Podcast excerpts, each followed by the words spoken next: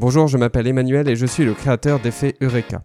Avec Effet Eureka, surmontez vos doutes et vos craintes et ayez le courage d'oser et l'énergie pour vous dépasser.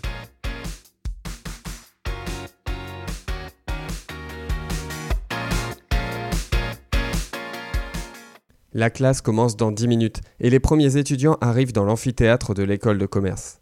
Je les salue timidement d'un Hello, good morning. Certains étudiants ont l'air plus âgés que moi. Je n'ai que 29 ans et je vais leur donner un cours, alors qu'à peine quelques années plus tôt, j'étais à leur place. Que vais-je leur dire? Comment commencer? En plus, je dois faire le cours en anglais. Ils vont se moquer de moi, c'est sûr, surtout les Irlandais et les Américains qui y assisteront. Bon, n'y pensons plus. J'essaie de me refaire dans la tête le déroulement de mon cours de Financial Analysis comme je l'ai prévu. Je suis censé être l'expert sur le sujet, mais quand le professeur référent m'a donné le PowerPoint du cours, j'ai pratiquement dû tout redécouvrir. Les concepts étaient théoriques, et finalement, cela faisait un moment que j'étais dans la pratique. J'ai dû beaucoup travailler pour me remettre à niveau. Je suis d'ailleurs tombé sur un MOOC de Financial Analysis très bien fait, par un grand ponte d'HEC qui a même rédigé un ouvrage de référence sur le sujet. Je ne lui arrive pas à la cheville. Les étudiants vont me démasquer. Enfin, si jamais ils prêtent attention au cours.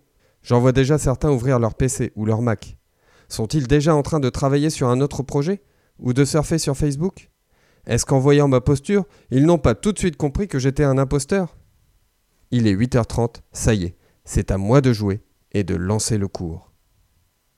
Ce sentiment que je décris en face d'étudiants d'école de commerce, je le ressens encore fréquemment devant ma classe actuellement, même si les élèves sont beaucoup plus jeunes. Effectivement, en tant que professeur des écoles, je ne me sens pas toujours à la hauteur. On est généraliste et on se doit d'enseigner de nombreuses disciplines, alors que je ne suis pas forcément à l'aise dans toutes les matières.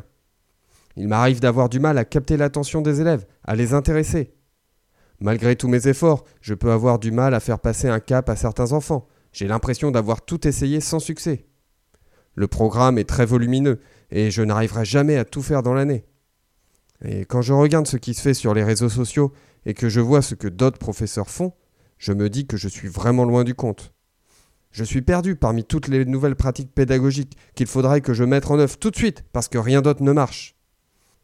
Et quand je suis dans ma classe et que c'est le bazar, j'ai toujours l'impression que c'est le calme et la sérénité dans la classe du voisin.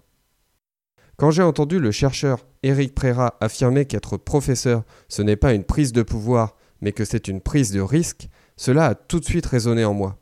Être professeur, c'est se dévoiler, c'est partager notre perception du monde.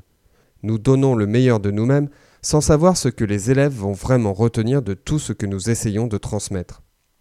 Pour moi, il existe un socle commun important entre tous les métiers de l'enseignement, que l'on soit professeur des écoles, professeur dans le secondaire en université ou que l'on fasse même de la formation professionnelle.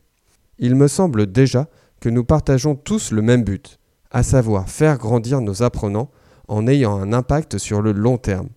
Certes, les publics sont différents, les approches pédagogiques peuvent varier, mais au fond, pour que nos apprenants apprennent, nous souhaitons tous qu'ils soient motivés et engagés.